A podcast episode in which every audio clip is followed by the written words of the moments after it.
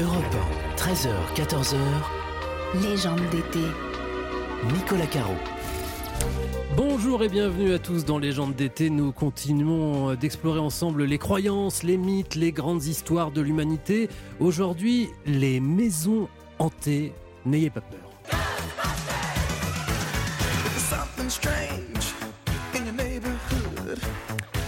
Les fantômes et autres esprits frappeurs, on en a parlé l'an dernier dans cette émission. On avait un petit regret, on a oublié d'explorer leur habitat, c'est-à-dire les maisons hantées, bien sûr, les grincements, les craquements, les volets qui s'ouvrent tout seuls, les livres qui tombent.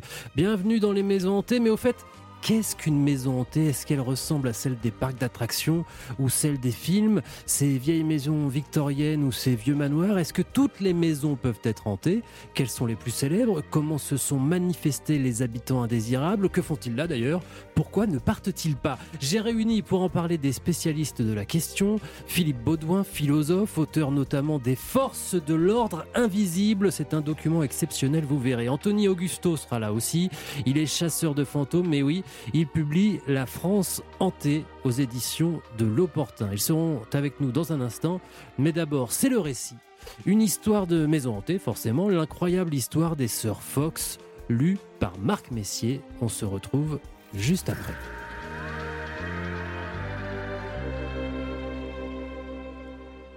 En 1948, aux États-Unis, dans un petit village du comté de New York nommé Hydesville, le pasteur Fox emménage avec sa famille dans une nouvelle maison.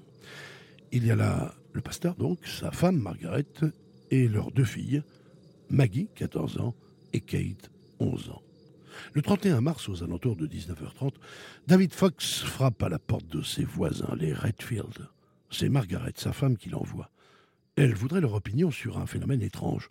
On entend des bruits très bizarres dans la maison, comme si quelqu'un frappait sur les murs.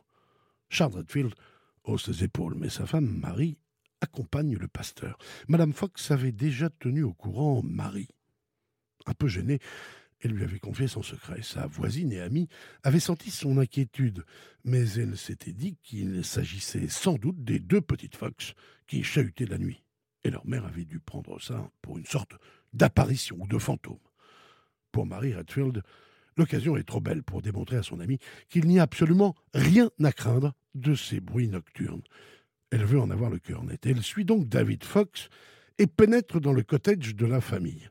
En entrant, Marie aperçoit d'abord les deux petites Fox dans un coin de la pièce principale. Elles sont recroquevillées et se serrent l'une contre l'autre. Elles ont l'air terrifiées. Margaret, elle est dans tous ses états. Oh merci Marie, merci d'être venue. Écoute, écoute Margaret demande alors à ce qu'elle appelle l'esprit de frapper trois coups. Trois coups retentissent. Et maintenant, cinq coups, ordonne Margaret. Cinq coups. Le son est mat et sec. Margaret, comme si elle faisait un tour de magie, interroge l'esprit cette fois. Donne-moi l'âge de mon amie Marie, lui demande-t-elle. Le nombre de coups correspondent exactement à l'âge de Marie. Cette dernière est maintenant beaucoup moins sereine, beaucoup moins calme qu'elle ne l'était avant d'entrer dans la maison. Elle vient d'être témoin de l'inexplicable.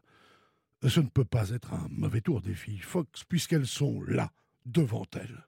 Marie propose alors d'aller chercher son mari. Elle court chez elle et supplie Charles Redfield de l'accompagner pour constater cet étrange phénomène. Cette fois, Charles fait l'effort et suit sa femme chez les Fox.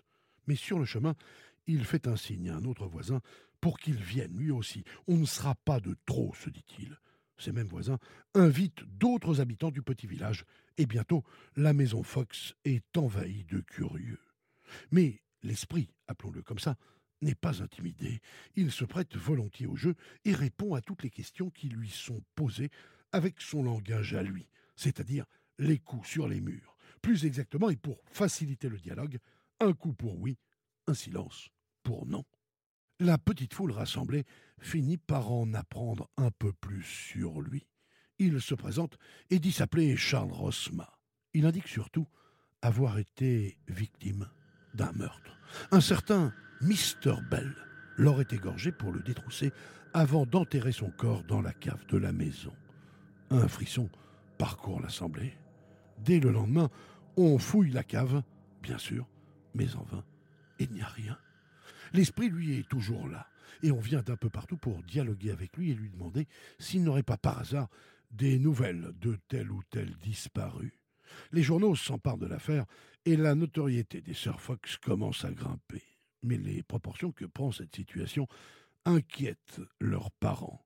Ils décident de se réfugier dans une autre maison à quelques kilomètres de là avec leur fille. Mais l'esprit s'est attaché aux Sir Fox. Il les suit dans leur nouvelle maison et continue de frapper. Les curieux décident aussi de suivre la famille et toute cette agitation finit par attirer les autorités. La police s'en mêle, on interroge les sœurs Fox. Elles jurent ne pas contrôler cet étrange pouvoir. Les sœurs Fox vont commencer à organiser des séances publiques et privées en plus petits comités. Elles se font l'intermédiaire, le médium de l'esprit. On peut donc poser n'importe quelle question à l'esprit, moyennant finance évidemment.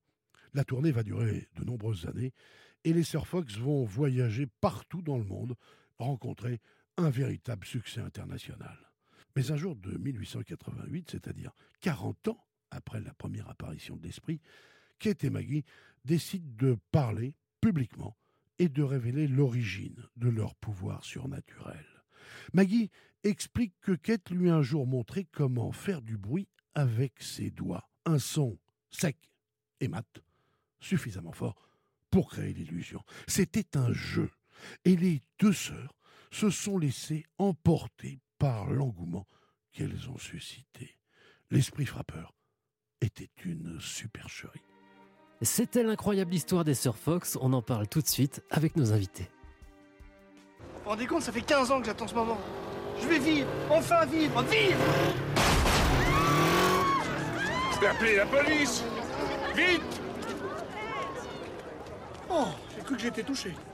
Et vous, monsieur, ça va? Vous n'avez rien? Georges, mon garçon. Georges? Vous êtes blessé, monsieur le président? Non, moi ça va. C'est mon chauffeur. Regardez, mais monsieur, je suis là. Monsieur Monsieur. Il est mort le type? Mais non, je suis pas mort Retour dans Légende d'été à la découverte des maisons hantées. Aujourd'hui, c'était un extrait de Fantôme avec chauffeur, avec Gérard Jugnot dans le rôle du fantôme. Deux spécialistes sont avec nous, un chasseur de fantômes, un vrai, Anthony Augusto, bonjour. Bonjour. Vous publiez La France hantée, les aventures d'un chasseur de fantômes, c'est chez euh, L'Opportun. Et Philippe Baudouin, bonjour. Bonjour. Vous êtes philosophe, euh, historien des phénomènes occultes, on peut dire, euh, spécialiste des phénomènes étranges comme ça. Vous m'avez d'ailleurs bien aidé pour les émissions de cet été. Merci beaucoup. Vous, Euh, vous avez notamment publié Les forces de l'ordre invisibles aux éditions du Murmure. C'est un livre grand format unique, un document exceptionnel. Nous allons en parler dans un instant. Juste avant, Anthony Augusto, je voudrais savoir quand même qu'est-ce que c'est qu'un chasseur de fantômes exactement? Qu'est-ce qu'un chasseur de fantômes? Je dirais plutôt un, un enquêteur de l'étrange. Mhm. Le chasseur de fantômes, c'est le terme un petit peu plus euh, générique, populaire. Euh, un chasseur de fantômes, avant tout, c'est quelqu'un qui doute. C'est quelqu'un qui n'est pas dans la croyance, à mon sens. Et c'est quelqu'un qui va justement sur le terrain pour aller chercher des faits, enquêter, Mhm. rechercher, poser des pièges, écouter. C'est pratiquer la science d'observation, disait Camille Flammarion. Vous nous expliquerez tout ça en détail euh, tout à l'heure. D'abord, je voudrais vous poser une question à tous les deux. Je ne sais pas si cette question a vraiment un sens, mais est-ce que vous croyez aux fantômes, Philippe Baudouin? Bon, c'est une question qu'on me pose tout le temps, à vrai dire.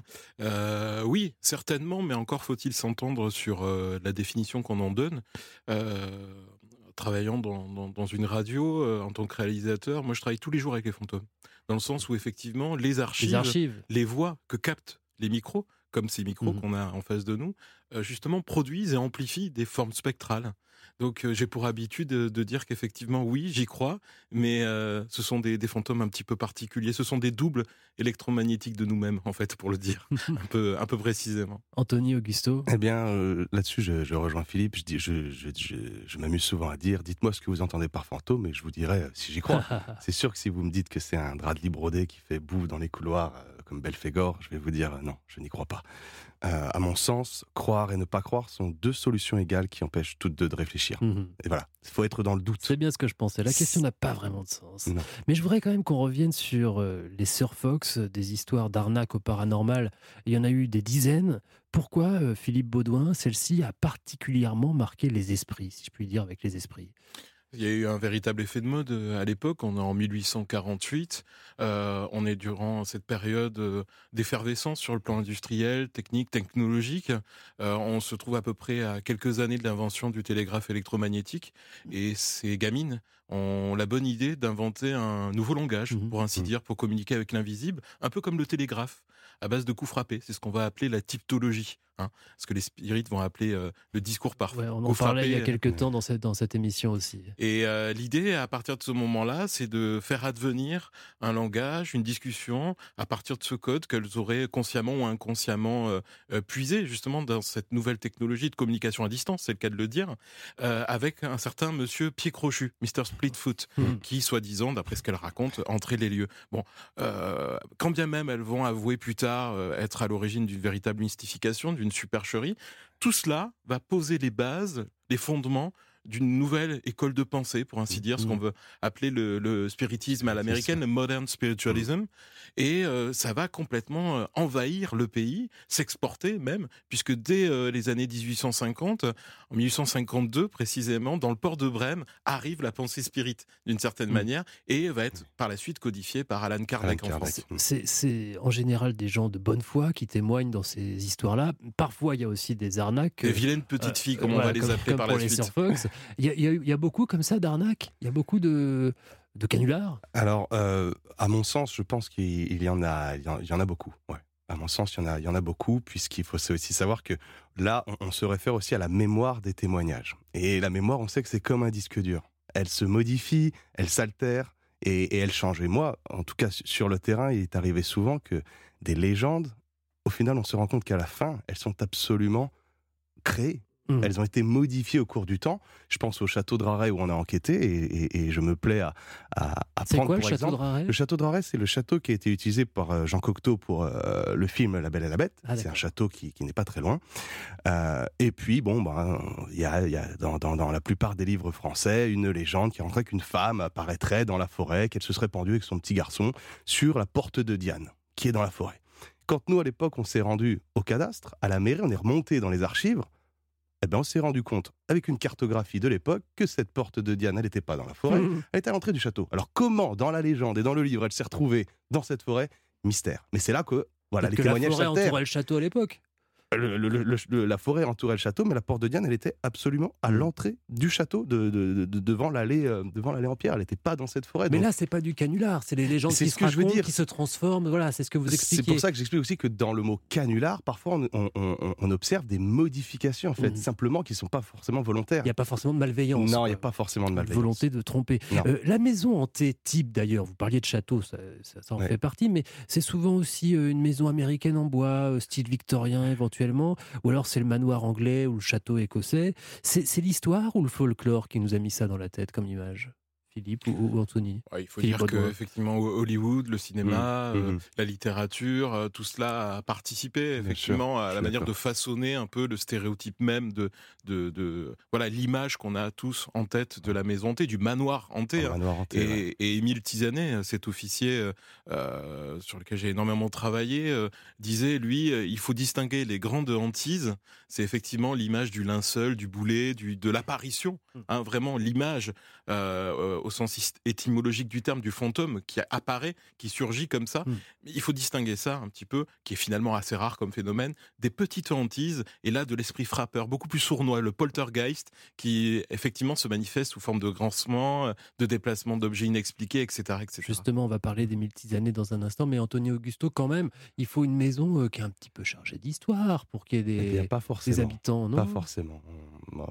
Maison Ah. neuve, ça marche aussi. Maison neuve, ça peut marcher. Maison aussi. Ce que je veux dire, c'est que à, à ce moment-là, si on s'engage sur le terrain qu'il faut euh, une atmosphère et je vais dire une topologie précise pour avoir des fantômes, alors dans ce cas-là, euh, les fantômes, on n'en discute plus. Ils existent, c'est la véracité. Alors que nous, on n'est pas du tout euh, dans cette optique. C'est-à-dire qu'on n'a pas forcément besoin d'un lieu pour qu'il y ait un fantôme. On ne sait pas Ce sont des, ce sont des théories. On ne peut pas demain euh, dire clairement oui, il faut un, lieu avec une certaine histoire.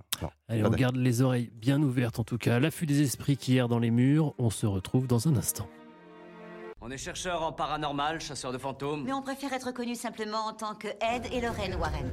Il se passe des choses terribles dans ma maison. Novembre 71, je suis ici avec Caroline Perron, qui, avec sa famille, est confrontée à des événements surnaturels. Tu captes quelque chose, chérie? Une chose affreuse s'est passée ici, Ed. Il faut qu'on s'en aille d'ici. Ça ne vous aidera pas. Cette entité malveillante s'est accrochée à votre famille. Dans mes rêves, je vois une dame avec une chemise de nuit toute sale. Elle est debout devant le lit de ma maman. Retour dans Légende d'été à la chasse aux fantômes aujourd'hui. C'était un extrait du film Conjuring, l'histoire du couple Warren, un couple d'escrocs du paranormal, une histoire vraie d'ailleurs. Euh, nous continuons notre visite des maisons hantées avec Philippe Baudouin et Anthony Augusto, Augusto pardon, deux chasseurs de fantômes à leur façon.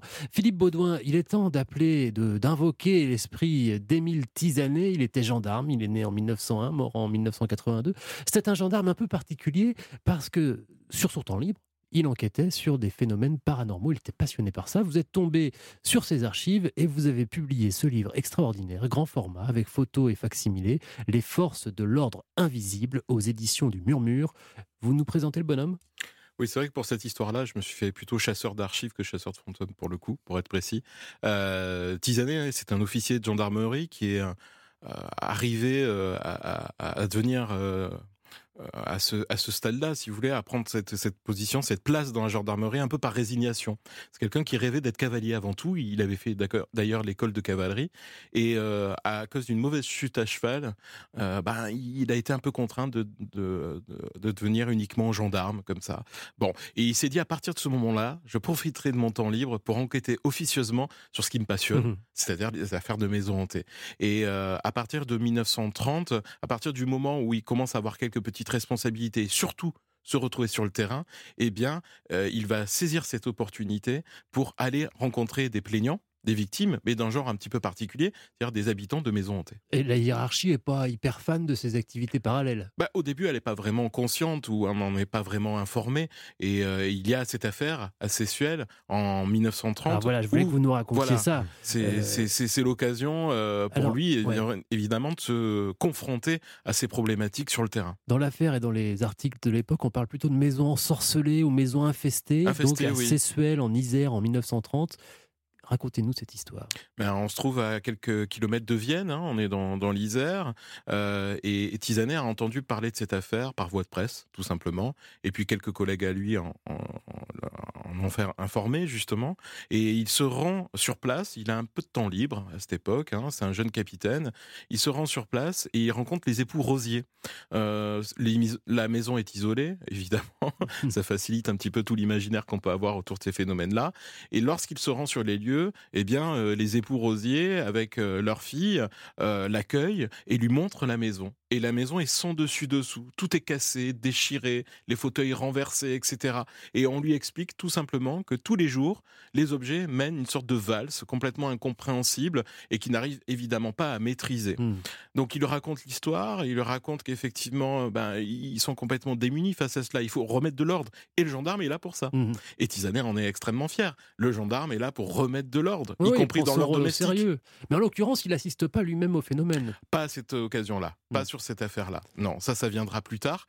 Mais sur cette euh, affaire-là, on lui explique que euh, il y a une femme un peu étrange que Monsieur Rosier considère comme une sorcière qui rôde un peu autour de la maison et qui aurait peut-être une mauvaise influence sur la jeune fille. Et là commence à germer dans la tête de Tisanet une hypothèse qui une hypothèse qui va euh, se développer par la suite. Hein. Les parapsychologues mmh. vont la reprendre à leur compte. on va appeler ça plus tard la psychokinèse spontanée et mmh. répétitive. C'est effectivement l'idée qu'un agent, une personne, souvent une adolescente, un adolescent, une adolescente, dans une maison hantée, dégagerait ou déclencherait de manière inconsciente des phénomènes. Mmh. Euh, phénomènes de déplacement d'objets, de grêle de pierre, etc., euh, etc. Il y a toute une, on va dire, une typologie de phénomènes que Tisanet euh, tente de forger. Ben oui, parce qu'il faut aussi bien penser que même s'il avait été témoin des phénomènes de ces objets qui bougent tout seuls, ça ne veut pas dire pour autant qu'il y a des entités, des fantômes, etc. Ça peut être Non, tout un tas d'autres explications. sûr. Voilà, il a un Le- le côté soupçon demeure. rationaliste quand même. Et Quand il est même. bricoleur d'ailleurs. Euh, Émile, il a même essayé dans sa jeunesse de fabriquer un fluidoscope. Nous, vous nous expliquez ça dans le livre. Qu'est-ce que c'est? Oui, c'est quelqu'un, Tisanet, qui a énormément lu de, de- un certain nombre d'ouvrages à la bibliothèque à laquelle j'ai eu accès, assez incroyable, des ouvrages sur le magnétisme, la radiesthésie, euh, l'occultisme. Et euh, c'est vrai que lorsqu'il avait euh, 20 ans, euh, avec euh, sa famille, ses amis, ses camarades de classe, etc., il fabriquait des petits outils pour détecter les fluides, en fait. Il, il Des ondes, pensait- quoi, des- les- alors des radiations humaines que lui pensait que le corps humain pouvait être en, en mesure d'émettre, hein, de faire se propager comme ça. Et lui, il avait l'idée d'un petit fluidoscope, ce qu'il avait appelé fluidoscope. C'était tout simplement un petit élément à base de papier qui, euh, pensait-il, pouvait se mettre à se mouvoir par la seule force de, de, de l'esprit. Donc, euh, et peut-être par la force de certaines radiations euh, que lui, euh, dont, lui trouvait l'origine effectivement dans, dans le corps humain. Et il en tire des schémas d'ailleurs qui sont facsimilés dans votre oui. livre. C'est ouais, c'est magnifique. Anthony Augusto, vous, vous avez un arsenal très développé pour vos chasses aux fantômes modernes d'aujourd'hui. Arsenal euh, développé, assez différent euh, de l'époque, effectivement. Alors il faut savoir que tous ces outils que nous utilisons n'ont pas été inventés pour la chasse aux fantômes. Bien sûr. Ce sont des outils qu'on utilise dans d'autres corps de métier. Mais dès lors que nous, à l'époque, en en 2005, lorsqu'on a fondé RIP, on a mis en place des protocoles, des théories et des, je dire, des pistes de recherche, il a bien fallu utiliser des outils associés, puisque nous, notre but, c'était vraiment de, de rapporter des faits, quelque chose de factuel, et non pas quelque chose d'uniquement euh, spirituel. Euh, J'ai ressenti, euh, j'ai entendu. Euh, donc nous, euh, la gamme est assez large. Ça peut aller euh, du géophone, donc ce, dé- ce détecteur de, de vibrations, lorsque on est face à des témoignages où on entend des bruits de pas. Il faut placer des, des géophones et il va détecter justement ces vibrations s'il y en a ailleurs. Les EMF, donc ça, ça, la gamme est très large, détecteurs de champs électromagnétiques. Euh, bien sûr, ils ont été fabriqués, évolués. En fait, nous, on les a fait faire par un électrotechnicien. Parce que ces EMF, c'est sûr que si on se balade dans une maison, puis qu'on n'a pas fait en sorte de couper le courant, que le wifi du voisin forcément. est à côté, il y en aura partout. Alors c'est sûr qu'on peut... euh, les mauvaises interprétations, il y en a partout. Oh, Il y a- il y, a un fantôme parce que mon détecteur s'allume. Non, pas du tout. Il faut d'abord faire aussi les recherches. Ces outils ne servent à rien si la journée, il n'y a pas une recherche. Quelles sont les fenêtres cassées? Quelles sont les portes qui grincent? Quels sont les endroits où il y a des nœuds électriques? Et toutes ces, toutes ces choses-là. Après, on a les détecteurs euh, thermiques, les thermomètres puisque bon, voilà, certaines théories approchent que euh, lorsque des fantômes peuvent se manifester, la température change. Et ça serait une liaison entre. En plus froid ou en l'électromagnétisme- plus chaud d'ailleurs. plus froid ou en plus chaud. C'est une liaison entre l'électromagnétisme et euh, voilà, les variations thermiques. Et donc, la gamme est large. Bon, gardez quand même votre arsenal sous le coude, on ne sait jamais. On se retrouve tout de suite avec nos invités. Mes enfants ont parfois des idées excentriques. Mais n'y prêtez pas attention, s'il vous plaît. Ce ne sont que des enfants. C'était Victor. Tu as dit à ton petit frère qu'il y avait quelqu'un d'autre dans la chambre. Vrai Arrête, Anne. Moi aussi, je les ai vus. Ils sont partout, ils disent que la maison leur appartient. Non Les enfants Viens vite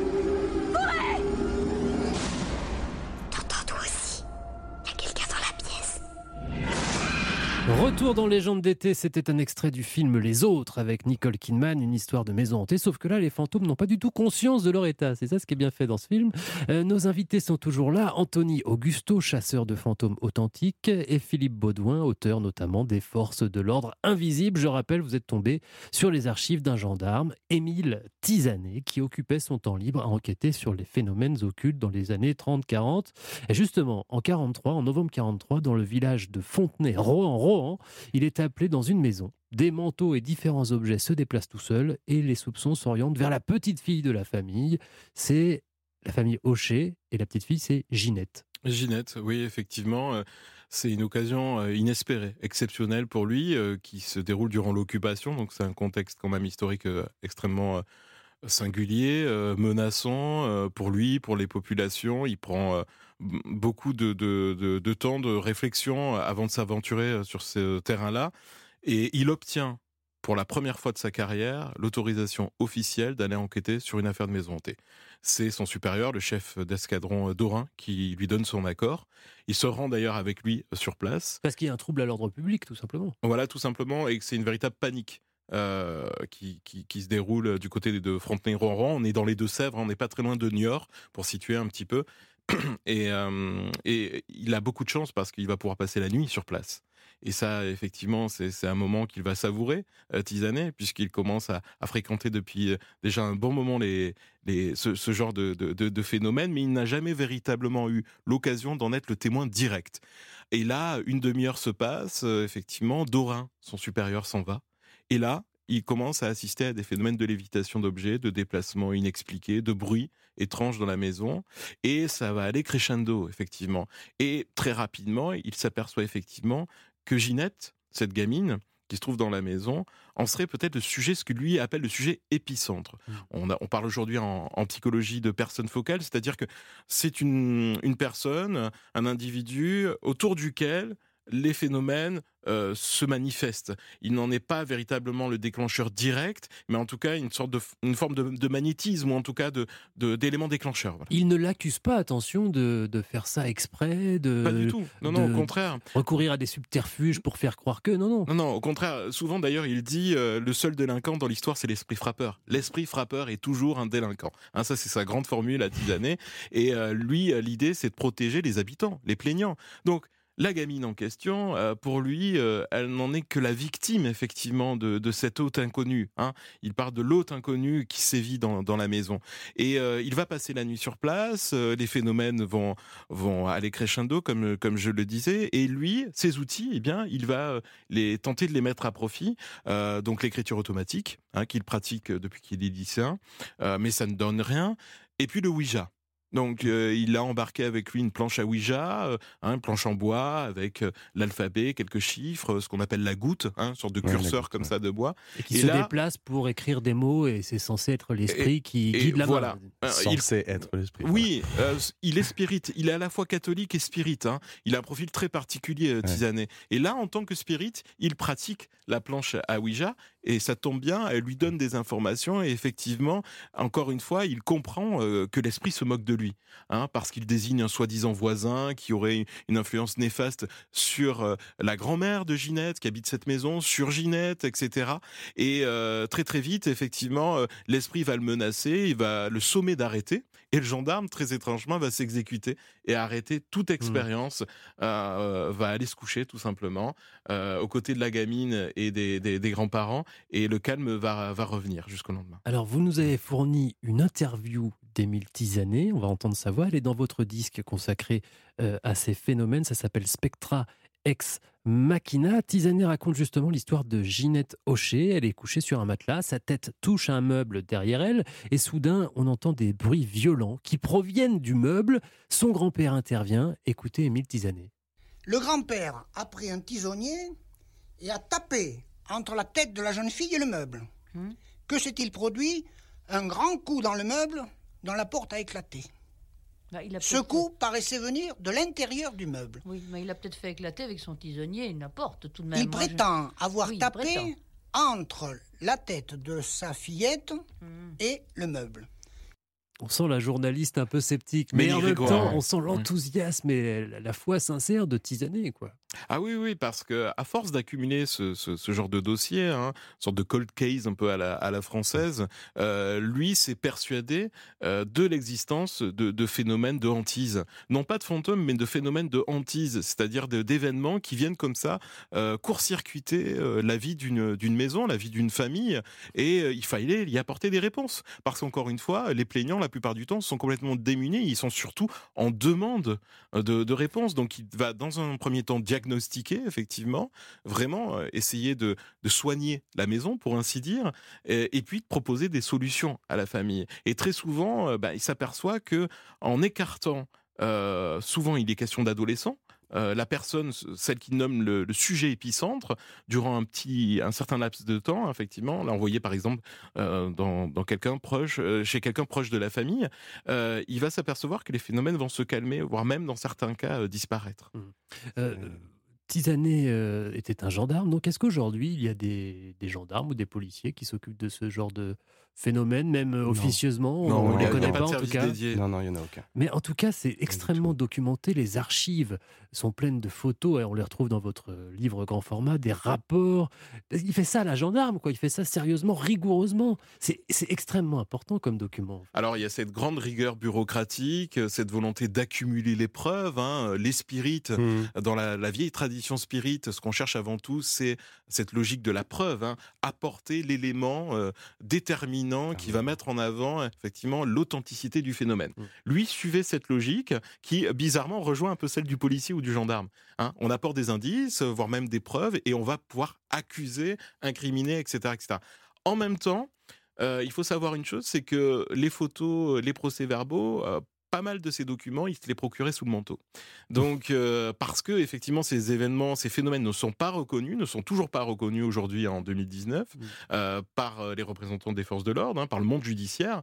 Et lui, c'est un combat vraiment euh, qu'il mène pour que tout cela soit reconnu. Il y a même un rapport hein, qu'on reproduit dans l'ouvrage de 1937 où il dit effectivement, je propose une formation pour que mes camarades puissent euh, être armés vraiment Ça pour faire bon, face ça. à ce type de, une école de, de de phénomène. Ghostbusters. L'école des Ce qui Ghostbusters. n'est pas le cas de l'ufologie, de la question des ovnis. Oui, il y a ah le GEPAN il y a un qui organisme existe, officiel, qui le dépend du CNES, voilà. auquel participent certains représentants de la, jardin- de la gendarmerie, Bien et sûr. que lui, Tisanet, a vu naître euh, euh, à la fin des années de toute façon, là, 70. on n'est plus vraiment dans, dans le paranormal, puisque Non, là, les mais dans l'inexpliqué, sont, sont quand... oui, sont- voilà, inexpliqués, Et c'est ce qui mais intéressait ils sont quand même avérés. Le GEPAN qui est chargé de récolter tous les témoignages sur les objets volants non, Non identifiés, identifiés. Donc, pas si vous voulez pas forcément les extraterrestres. extraterrestres. Voilà, Voilà. exactement. Je- On voit que vous êtes bien dans le thème de l'émission.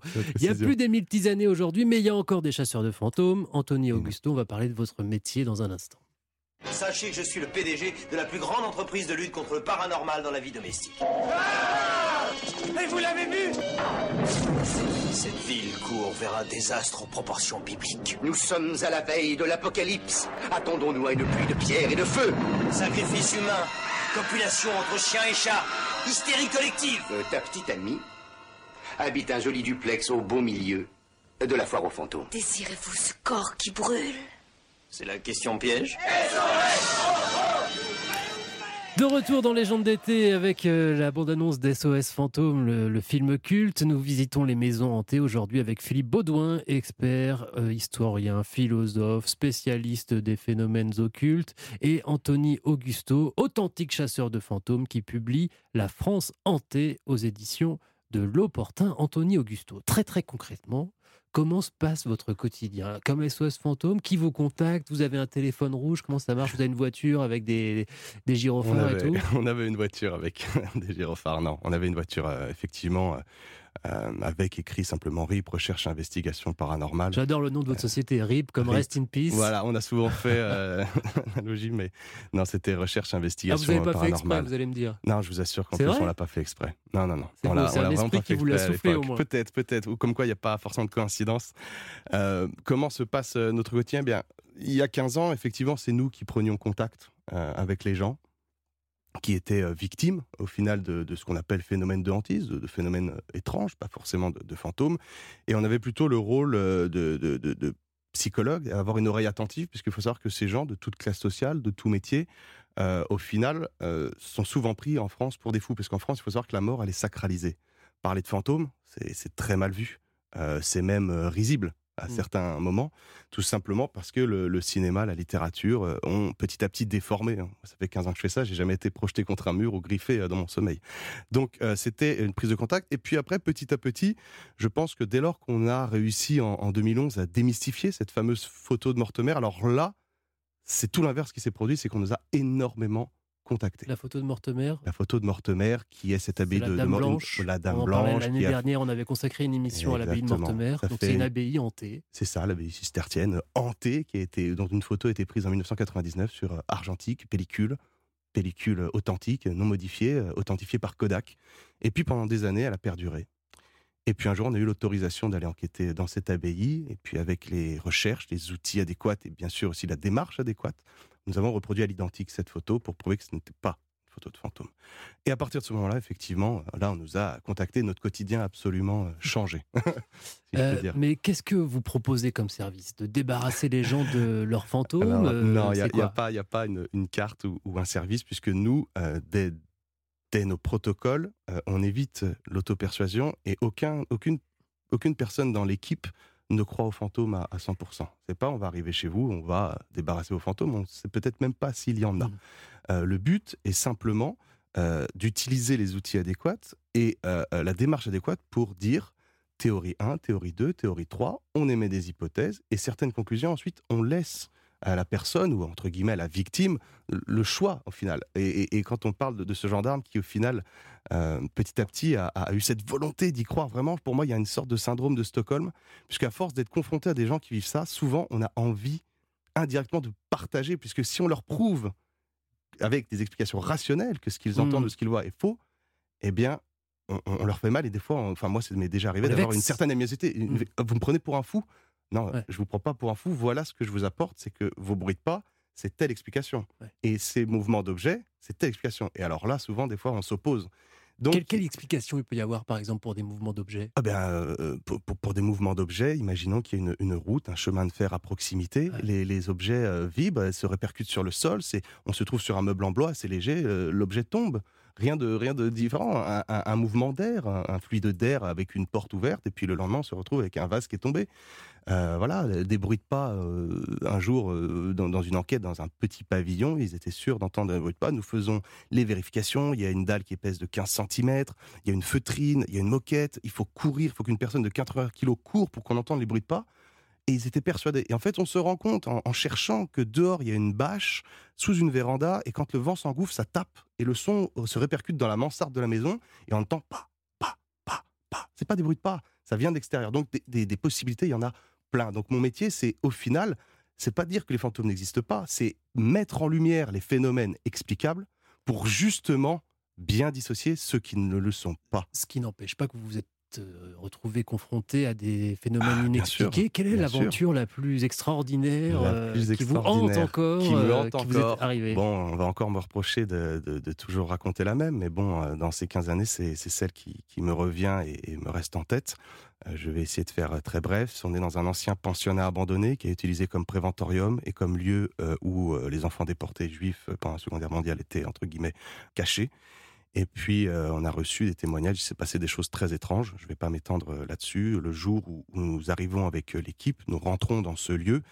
Euh, je dis toujours que nous, on, on- on met de côté l'auto-persuasion. C'est-à-dire que lorsqu'on rentre dans, la- dans un lieu, il faut que ce soit neutre. Il n'y a pas de fantômes, sinon on crée nos propres fantômes. Et c'est la première fois où l'équipe entière, nous sommes 12 avec les cadreurs, les techniciens du son, il se passe quelque chose en nous.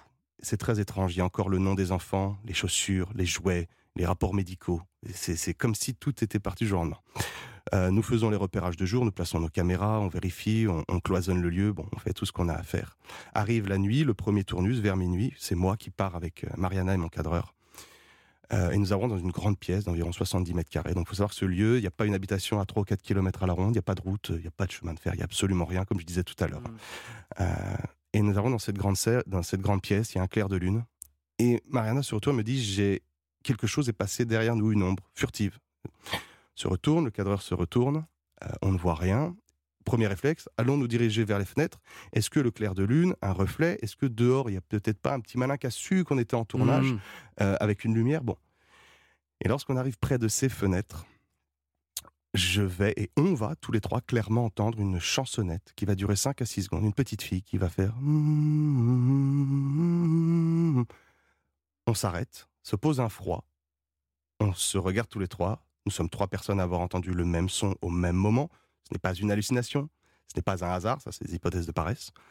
Sur le coup, bien sûr, il y a l'émotion, mais on n'est pas encore, euh, je vais dire, dans, la déduction que c'est un phénomène paranormal. Donc, le soir, à la fin de l'enquête, nous donnons la bande sonore au technicien du son, un spécialiste, c'est son métier. Et durant la nuit, euh, avant le lendemain, il va passer euh, cette bande sonore dans ses outils, hein, tout ce qu'il fait. Et il va, nous, il va nous expliquer à la fin clairement que ce son ne fait pas partie de l'atmosphère ambiante, il n'est pas absorbé par les matériaux, il ne vient pas de l'extérieur, il n'y a pas de résonance, il ne provient pas d'une voix humaine ou des fréquences humaines. Il est là, mais il n'est pas là. C'est-à-dire qu'il n'appartient pas à l'atmosphère, mais il est matérialisé puisqu'il est enregistré et il est même euh, articulé. C'est une voix. Maintenant, qui, quoi, comment Vous avez jamais eu l'explication. On n'a jamais eu l'explication, ce qu'on appelle un phénomène expliqué et paranormal. C'est peut-être ça, les fantômes. Je- on les aperçoit plus qu'on ne les voit. Ça fout la frousse en tout cas. Euh, encore que c'est pas forcément dangereux d'ailleurs. Non, c'est peut pas être Très dangereux. bienveillant, une belle chanson. Exactement. On retrouve tout de suite La chronique de Marjorie Adelson, elle a pris des risques comme chaque semaine. Elle s'est rendue, elle aussi, sur des lieux hantés. À tout de suite. C'est merveilleux, Marie. L'amour qu'on a en soi, on l'emporte avec soi. Retour dans Légende d'été, nous nous aventurons aujourd'hui dans des lieux hantés. Nos invités Philippe Baudouin et Anthony Augusto sont toujours avec nous.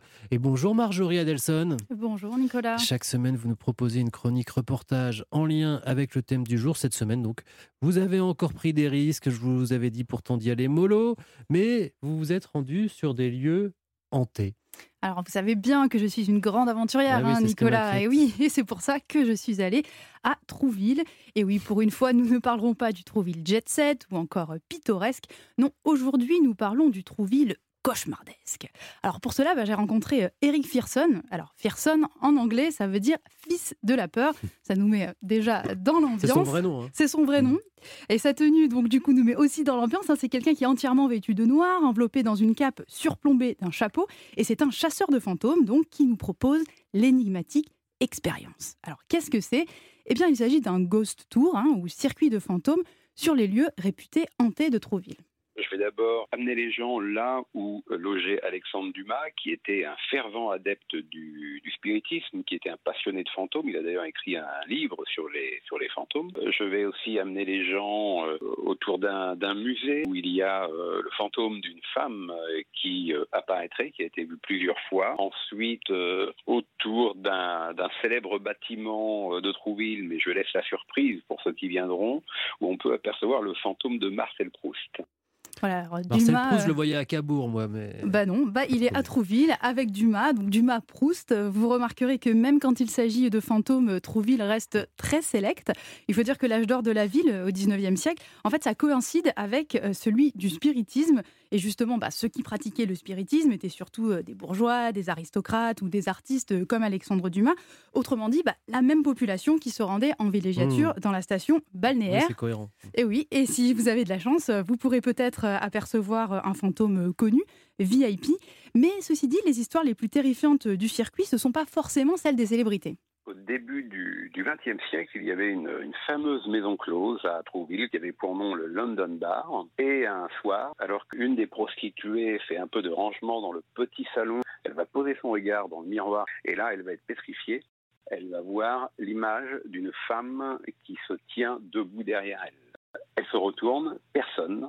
La chose étrange, c'est que la description de cette femme correspondait en tout point à Valentine Angot, la, tenancière, l'ancienne tenancière du London Bar, qui a été assassinée euh, ici quelques années auparavant. Elle n'était pas au courant de cette affaire puisqu'on évitait évidemment de l'ébruiter pour ne pas faire fuir euh, les clients. Voilà, donc un petit exemple hein, pour vous mettre en appétit, mais ce n'est pas tout. Durant la visite, Eric Fearson révèle aussi ses petits secrets hein, pour déceler la présence d'un fantôme au programme des expériences pratiques et sensorielles. Ben, par exemple, vous apprendrez comment régler votre smartphone en infrarouge pour peut-être immortaliser euh, une forme invisible à l'œil nu. Alors, si ça vous intéresse, euh, sachez que vous pouvez venir aussi avec vos enfants euh, à partir de 10 ans. Ça coûte 12 euros. Et si vous êtes en Normandie ou pas loin et que vous avez bah, un peu chaud, n'hésitez pas à venir frissonner, ça rafraîchit. Ça coûte 12 euros, vous avez dit? 12 euros. Ouais, ça va, c'est c'est honnête, hein, je trouve, pour une chasse aux fantômes. Euh, et si on ne peut pas se rendre à Trouville pour chasser les fantômes, est-ce qu'on a un moyen euh, autre de les découvrir? Eh ben, on peut devenir, enfin essayer de devenir soi-même un fantôme qui n'a jamais rêvé hein, d'effrayer ses voisins les Sans plus drame, hein, désagréables. sans drame. Sans drame. Oui. Garantie sans drame. Euh, c'est désormais possible en fait parce que quatre chercheurs de l'Institut national de la recherche scientifique du Québec ont développé une technique innovante qui permet de rendre une personne invisible en plein jour. Alors vous allez me dire, mais non, c'est pas possible. Alors évidemment, la personne ne disparaît pas vraiment et elle ne devient pas non plus réellement invisible, mais c'est notre œil qui ne l'aperçoit plus. Ça marche comment? Eh ben, c'est le spectre en fait de la fréquence de lumière qui est modifié. Je m'explique. Quand on regarde un objet, euh, la couleur que nous voyons à l'œil nu, c'est le résultat sous forme de fréquence de l'interaction entre l'objet et la lumière qui lui est appliquée. Concrètement, euh, quand vous voyez une pomme rouge, c'est parce que la pomme reflète la fréquence de la lumière rouge qui est Mhm. émise par le soleil.